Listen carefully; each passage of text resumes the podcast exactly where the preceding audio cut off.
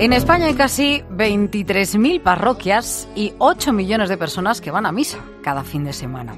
Si calculásemos una media, nos daría que son casi 350 fieles por iglesia. Pero claro, cada comunidad es un mundo y no tiene nada que ver lo que podemos ver en una parroquia que lo que podemos ver en otra. Ya no te cuento dependiendo del lugar donde se ubique cada una de ellas. Porque unas congregan a muchas más personas que otras. Vamos a irnos hasta la de San Pedro de Poveda, en Jaén. Ahí hay 150 personas que se reúnen todas las semanas para hacer vida en comunidad. Lo hacen en grupos que rondan los 12 participantes. Y la clave para tener una parroquia tan activa nos la va a dar el párroco Julio Segurado. Centrarse en estos grupos de adultos y no tanto en las catequesis de los niños. Vemos que los niños apuntan a, para hacer la comunión, pero no vemos que luego los padres lo acompañen en esa formación. Y la sociedad también, el ambiente del barrio, de los pueblos, que era un ambiente bastante religioso. Damos por supuesto que los niños no vienen con fe, pero no tenemos esa fe. ¿Qué hacemos para formar cristianos? Cuando el párroco Julio Segurado busca razones para explicar cómo han podido ir descendiendo los fieles, no puede evitar referirse a la importancia del primer anuncio, es decir, de salir a buscar nuevos fieles y hablarles de Cristo por primera vez, porque según él, esta es una de las claves para que se regeneren las comunidades. Debe haber una relación, una persona que está en tu ambiente, de trabajo, de familia, laboral, social, de amistades, de relaciones, que te anuncia que existe algo nuevo, algo distinto, otra realidad, y te invita a vivirla. Y después la parroquia, creemos que es el lugar, el ámbito donde el primer anuncio se debe, se debe trabajar más, que apenas tenemos primer anuncio en las parroquias. Julio Segurado, el párroco de San Pedro de Poveda, en Jaén, dice que el error es limitarse a hacer lo mismo de siempre, las misas de los domingos, la catequesis de los niños, así que su parroquia se centra en encontrar a nuevos fieles. Se da mucha importancia a la acogida, mientras que en los demás pues son, hay mucho anonimato, una gran masificación. En cambio, es que es clave la acogida. Todos nos conocemos y cuando hay alguien nuevo decimos, ¿este quién es? ¿no? Y alguien lo acoge o intenta acogerlo. Esta de Jaén podríamos decir que es una parroquia de buenas prácticas, un concepto que ha intentado definir un estudio que acaba de presentar, por cierto, la Facultad de Teología de la Universidad Católica de Valencia. Lleva por título Estudios sobre parroquias evangelizadoras en España y se ha realizado a más de 200 parroquias durante más de dos años. El decano de la Facultad de Teología, Santiago Pons, va a explicarnos algunas de las principales conclusiones porque hay parroquias que están floreciendo y otras que languidecen. No se trata de un cambio de, maquillaje o de pintura, es un cambio profundo. Entonces también nos hemos dado cuenta de que no existen fórmulas mágicas. Es decir, no es cambiar de actividad, sino hacerlas de otro modo, con otra cultura. Vamos a otra parroquia, la de San Jaime Apóstol, en Moncada, en Valencia. Allí iniciaron una serie de cambios hace cinco años con el objetivo de revitalizar la vida de la comunidad. El más importante, la creación de una capilla de la adoración que está abierta casi todo el día para todo aquel que quiera acercarse a, rezar. El párroco, Javier Grande.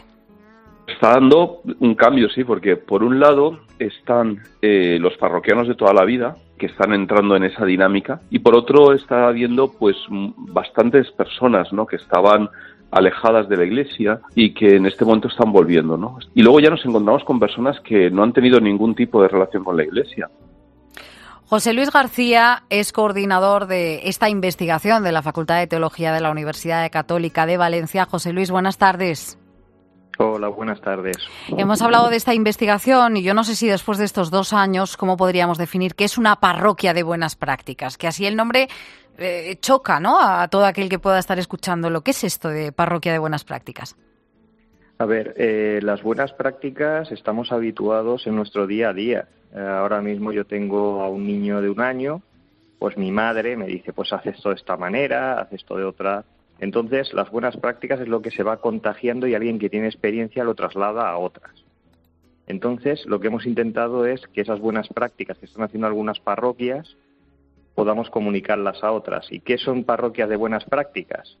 Pues son parroquias, eh, como ha dicho William Simon en el Congreso, son parroquias vibrantes. Son parroquias que quizá por fuera parecen parroquias, no te dicen nada, pero cuando entras ves que tienen una comunidad fuerte, ves que hay vida y que han tomado, han tomado de alguna manera conciencia, han tomado conciencia de que hay que hacer cambios. Hay como una sana insatisfacción al ver cómo van las parroquias hoy en día, cómo cada vez hay menos fieles en nuestras parroquias y que hay que hacer algo para cambiar. José Luis, vamos a escuchar un momentito a Laura porque ella se ha bautizado con 34 años en una de las parroquias de las que comentábamos, es San Jaime Apóstol en Moncada. El proceso hasta llegar a mi comunión ha sido precioso. Mm, no hay ni un día que no lo recuerde y me emocione y creo que va a ser así siempre. Pero el Señor te pone a las personas indicadas que me hicieron comprender que yo era cristiana y que quería recibir los sacramentos. La suya es una parroquia misionera, nos decía su párroco, pero yo no sé si podríamos definirla como una de las 57 buenas prácticas que aparecen en este estudio. Sí, sí que es una buena práctica porque lo que nos hemos dado cuenta es que estas parroquias ¿Mm? tienen conciencia de que su objetivo principal es evangelizar. Y para ello, pues practican lo que decía Julio antes, el primer anuncio, que es promover el encuentro con Jesús, y luego viene la clave que es importante, que es el acompañamiento. Una vez que esa persona tiene el encuentro con Jesús, se anima, se moraliza, está fuerte y lo que necesita es que alguien le acompañe en ese camino de discipulado y de madurez de la fe, que en este caso pues acaba en el bautismo ya mayor, pero que es sin duda una gran noticia para la Iglesia. ¿Y por qué es importante también dirigirse, bueno, también eso al público adulto, que nos comentaba antes también el, este párroco de, Jaén, y no solo a niños con las catequesis, que es lo que estamos acostumbrados, ¿no? Quizás a, más en el día a día de cualquier parroquia. Claro, porque el problema que tenemos es que muchas parroquias, eh, cuando hacemos números, hay muchos niños que van a comunión, muchos bautizos, pero a lo mejor es porque la parroquia es bonita, o porque la parroquia está en un lugar que es clave para ese tipo de celebraciones. Entonces lo que nos va a dar eh, el nivel de vibración de esa parroquia, el nivel de vida, es cuántos adultos se están formando para poder seguir de mejor forma a Jesús. Entonces la clave está en hacer de la iglesia una comunidad que se forma para qué? para hacer misión, para salir más allá de la parroquia, para ser una iglesia en salida, como nos dice Francisco, y dar la buena nueva más allá. Vamos a seguir avanzando. En Madrid se encuentra la parroquia de San Ramón Nonato y uno de los comedores sociales que más personas atiende en toda España. Carlos ha sido una de las más de 150 personas que pasan por allí.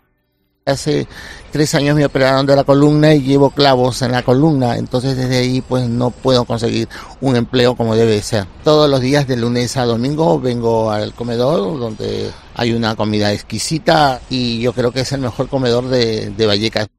Yo no sé qué punto juega la caridad eh, eh, también en estas buenas prácticas. Claro, claro que también está dentro porque va dentro de la propia acción de la Iglesia de hecho, si miráramos desde un punto de vista histórico, probablemente sea la, institución, la institución que más ha hecho por la redistribución eh, de bienes.